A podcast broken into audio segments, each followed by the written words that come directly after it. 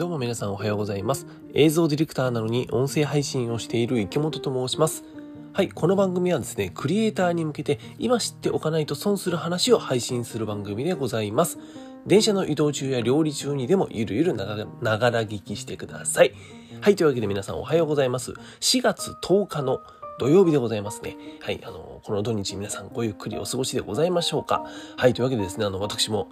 もう土日だろうが関係なく、こう音声配信ね、ポッドキャストラジオやっていきますので、ぜひ聞いていただけたらと思います。というわけで今回も本題に入っていきましょう。早速本題でございます。今回のテーマはですね、動画制作の依頼が来る人と来ない人、たった一つの違いというお話をしようかなと思っております。あの、皆さんですね、今、令和3年、動画の需要が高まっていると、すごい言われてますよね。っていう中でですね、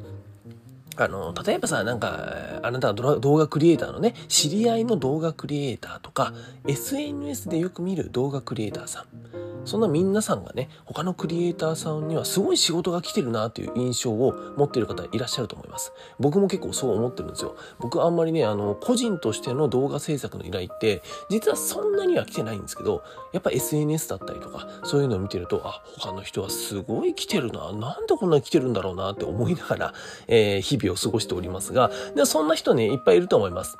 で、えー、自分にはなかなか依頼が来ないなっって思ってる人多いと思うんですけども、じゃあそれ何なのか、なんでなのかっていうお話を今日はさせていただきます。先に結論言っちゃいましょう。えー、結論から言うとですね、動画制作の依頼が来る人と来ない人の違いっていうのは、あなた自身が商品としてブランド化されているかどうか、これが、えー、違うんですよ。これをしているかしていないかで、えー、依頼が来るかどうかっていうのは変わってきます。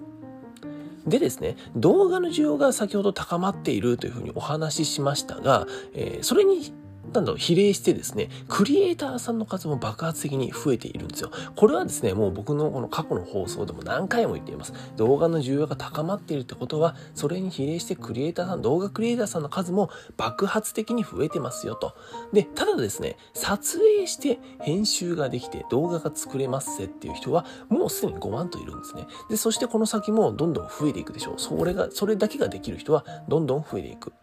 で、仕事がじゃあ来ない人は何なのかっていうと、そういう人たちはですね、自分は動画が作れるクリエイターですよって言ってるだけなんですね。先ほど言った通り、そういう人はもう溢れ返っているわけですよ。溢れ返っているってことは、希少価値が少ないんですね、その仕事には。もう動画クリエイター、ただ撮影して編集して動画が作れますっていう人には、実はあんまり価値がない。厳しい言い方をするとね、そんなには必要とされてないというか、もう他にいっぱいいるからさ、あの、なかなか自分の番が回ってくるってことはやっぱりないんですよ。言ってみれば本当にもう、うぞうむぞうなわけですね。うん。例えばですよ。あの、ちょっと全然、なんだろうな、なんか例え話あるかな。えっ、ー、と、例えて言うと、例えば、僕コーヒー好きなんですけども、コーヒーが飲みたいってなった時、コーヒーが飲みたいってなった時にね、SNS でコーヒーを作るのが得意ですっていう人とかに、お願いして作ってもらわないですよね。絶対そんな人はいないと思います。で、店に、例えばね、コーヒーが飲みたいってなるんだったらさ、その喫茶店とかカフェに行って、お店に行って飲むか、それともまあ、まあ人で決めるんであれば、例えば地元にさ、もしかしたらその日本一コーヒーを美味しく入れるマスターとかいるんであれば、そういう人のとこには行くけども、えっと、よっぽど自分など SNS でね、そのコーヒーを作るのが得意ですとか好きですっていう人に、あ、じゃあちょっとコーヒーを作ってもらってもいいですか？ってお願いしに行かないですよね。で、これはね、動画クリエイターでも同じなんですよ。動画クリエイターでも同じで、企業さんが動画作りたいってなった時に、うとそう言ってね、企業さんが動画作りたいってなったら、映像制作会社に頼むか、それとも実績がすでにある有名なクリエイター、こんなんだ、動画クリエイターで有名って言ったら、あれか、大川さん、大川祐介さんかな？とかになるかもしれないんだけども、そういう人に頼む、頼みますよね。普通だったらさ。うん。ある程度お金があればかもしれないけども。ただですね、えっ、ー、と、大体のクリエイターさんっていうのは、まあ僕も含めてですよ。僕も含めて、有名クリエイターなんて人じゃないと思います。そういう人ではなくて、地道に動画を頑張って作っているクリエイターさんだと思うんですよ。じゃあそういった一般的な動画クリエイターの中でも、動画制作の依頼が来ている人はどうなのか。そういった一般のね、えー、僕らみたいなさ、地道に動画を作ってるっていう人の中でも、やっぱあの、なんかこっちの人は動画制作の依頼が来てる。でも僕はなんか来てないな、みたいな違いがあるじゃん。その中でも来てる人、依頼が来てる人っていうのはじゃあ何かっていうと、動画を商品にしているんではなくて、クリエイターとしての自分、その自分のそのクリエイターとしての自分を人として商品にしている人なんですよ。まあ、いわばですね、えー、動画市場の中でもですね、その自分のポジションっていうのを確立している人ですね。うん。例えばですよ。これすごいあの、また動画市場の、な動画の例え話といいますか、ある企業さんが映像を作りたい、動画を作りたいって言ってるとしましょう。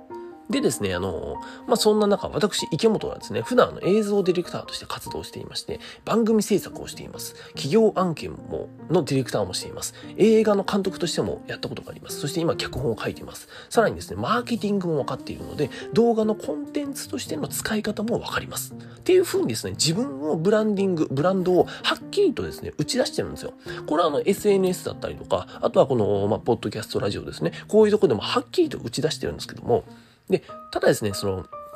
なんだろうな、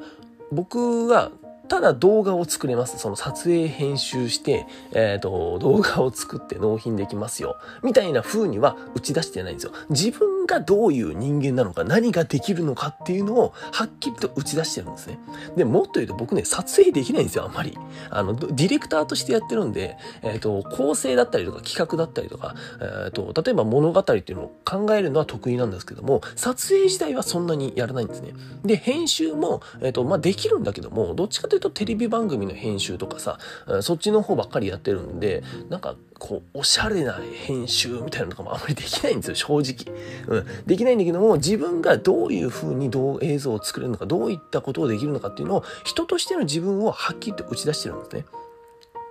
で、えっ、ー、と、まあ、その、ただ動画が作れますだけじゃないよって話ですよ。で、その企業をね、映像を作りたいっていう企業の社長さんと、例えば僕がね、仲良しだったとしましょう。そして、自分がどういうふうに僕が、あどういった人間なのかっていうのを打ち出してるプラス、社長さんと仲良し。で、僕が動画を作ってるっていうのも、その社長さんは知っているってなった時に、もちろんある程度のクオリティの動画作れるってことは大前提なんですが、その企業の社長さんは、そういった状態でわざわざ SNS で一般の動画クリエイターさんを探して、探したり、映像制作会社に高い金を払って作ってもらうってことはしないと思うんですよ。多分その企業の社長さんは映像制作をしたい、映像を作りたいってなったら、僕に注文してくると思うんですね。僕に依頼してくると思うんですよ。うん、で、えー、そこにはですね、もちろん人としての立ち振り振る舞いだったりとか、なんか印象みたいなところとかさ、その人が、まあ、僕がどういう動画の作るね、その動画の世界観っていうのかな？っていうところの、まあいろんなパラメーターっていうのも作用するとは思うんだけども、それも含め全部ひっくるめて動画じゃなくてこの池本っていう人、この人を僕は商品にしていて、その人のとしてのその池本っていうのをその企業さんは買っているわけじゃないですか。仲もいいし、ある程度信頼関係もある。そしてどういったことを、え、やってる人間なのかっていうのもすごい魅力に感じてくれている。だからこそその企業さんはそういう動画クリエイターさんが身近にいるんだったらさ、わざわざ他で探さなくてもその人に頼むじゃないですか。うん。そういうことなんですよ。要するにですね、その、なんだろうな、えっと、ただ動画をあなたの作ってるその動画を商品にするというよりはこういう動画を作ってるんですよっていう風にもうなんかポンってポートフォリオを並べるよりはあなた自身がどういう人間なのかそして、えー、どういう人間関係を築いているのか、つながりを作っているのか、これが非常に大事なわけですよ。それが、さっき言っていた、と人として、まあ、商品。あなたが自身がその商品としてブランド化されているかっていう話なんですよ。うん。それがすごい大事です。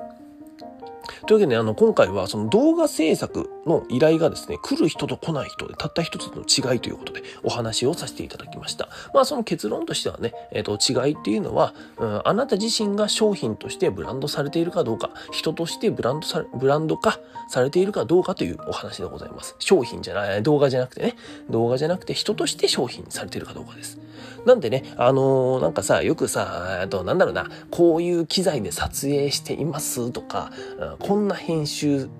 ができますよみたいなのを見せてる人はいると思うんですけどもいや別にいいと思うんですよ。それも一個とあなたのなんだろうな人としてねどういう動画が作れるのかっていう一個のなんかブランディングだとは僕は思うんだけどもうんとそういう人って今もう溢れてるじゃん。だからこそなんか他の人と違うブランディングをみんなやっていこうよって正直僕は思いました。はい。あの、なんでなんかあなたなり、あなただけの、あなたの人としての部分、これを打ち出した方が僕はね、あの、お客さんは多分入ってくると思います。顧客はつきやすいんじゃないかなと思いました。なんでね、そしてそのあなたの人としての部分、ここにですね、お客さんっていうのはやっぱり惹かれるので、えー、今の時代ね、やっぱりその人としての部分が大切なので、そこで仕事も自然と僕は増えてくるのかなと思います。はい。というわけでですね、私、池本の映像ディレクターラジオ、本日もお話しさせていただきました。ポッドキャストにて、えー、毎日配信しております。隙間時間に聞いて損しない話をしていますので、ぜひ聞いていってください。また、私、池本の各 SNS、そして毎週土曜日配信、あ、今日もですね、今日も配信でございますが、えー、池本がクリエイターに知ってほしい話を読むことができるニュースレター、こちらもプロフィールや各配信の概要欄にリンクを貼ってありますので、ぜひぜひフォローやご購読お願いいたします。それでは皆さん、本日も一日新しくて面白いこと始めていきましょう。映像ディレクターの池本がお送りしました。バイバイ。